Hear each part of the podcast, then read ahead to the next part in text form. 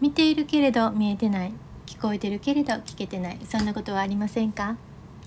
日々のささやかな気づきから生きやすさのヒントにつながる話題をシェアします。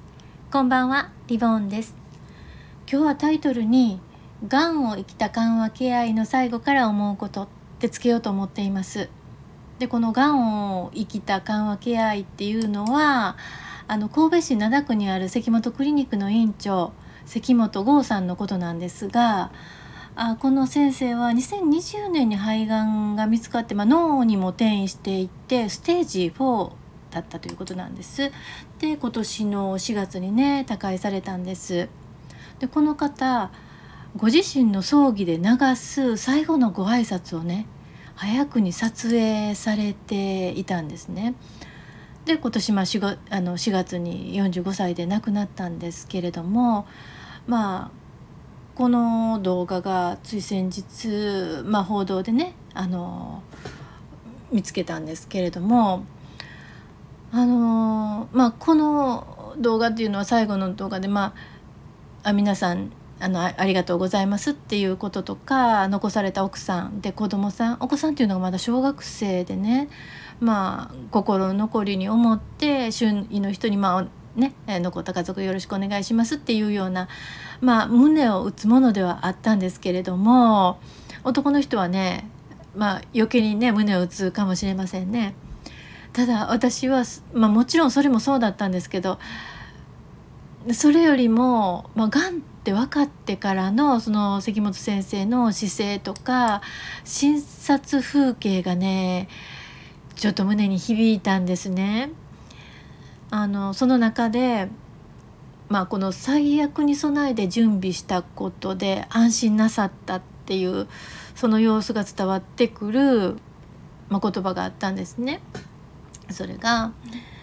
まあ、もしもの時のことばっかり考えてるとやってられへん。準備してるともしもの時のことを考えずにハッピーに過ごせるってね。この方すごくイケメンでね。まあなんか俳優さんみたいなお顔なんですけれどもそういうこともあってかものすごく爽やかでね。なんか潔いなって感じたんですよね。で、まあ、診察風景もね映っていてね。ある女性の患者さんが来られてあの来来月って言ったかな？来月娘さんのまあ、結婚式でそこまでは今の状態でねその当日も今の状態で迎えたいっていうふうにおっしゃっていて、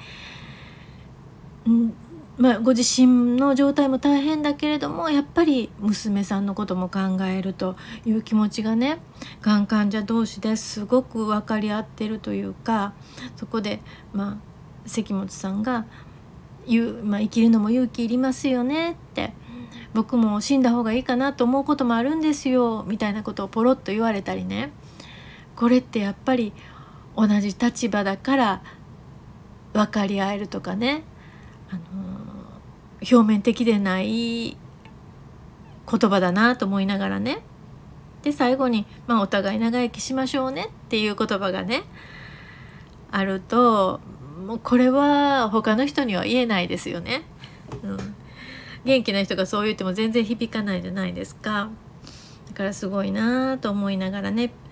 あの聞いていました。でピアサポートってよく言いますよね。同じ立場の人同士でサポートし合うってね。でこれは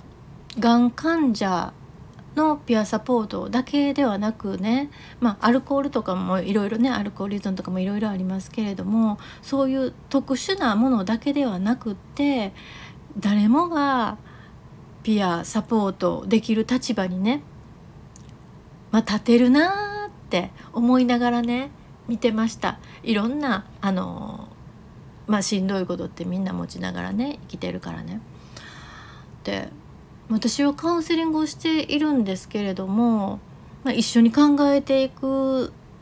ね、人生の、まあ、一節を、まあ、ちょっとの間ご一緒してお悩みをね聞かせてもらいながら一緒に考えていくっていう立場なんですけれどもあの私が何の悩みもなくあのというかすごく悩みが多かったりうまくいかないことが多くてそれを考えながらあの生き生きてきたからあの一緒に考えられるとある意味ピアサポートかなみたいな感じでねちょっと思っていたりだとか母子家庭であったりだとかパートナーが先に亡くなるとかっていう立場でも同じ立場で一緒に考えられるっていうね人がまああのねご予約くださったりっていうことがあるのでまあまあみんな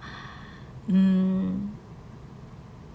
表面的には元気に見えてもいろいろ抱えてるものがあってそしてサポートし合えるなってそれでなんか分かり合えるものもあるんじゃないかなと思いながら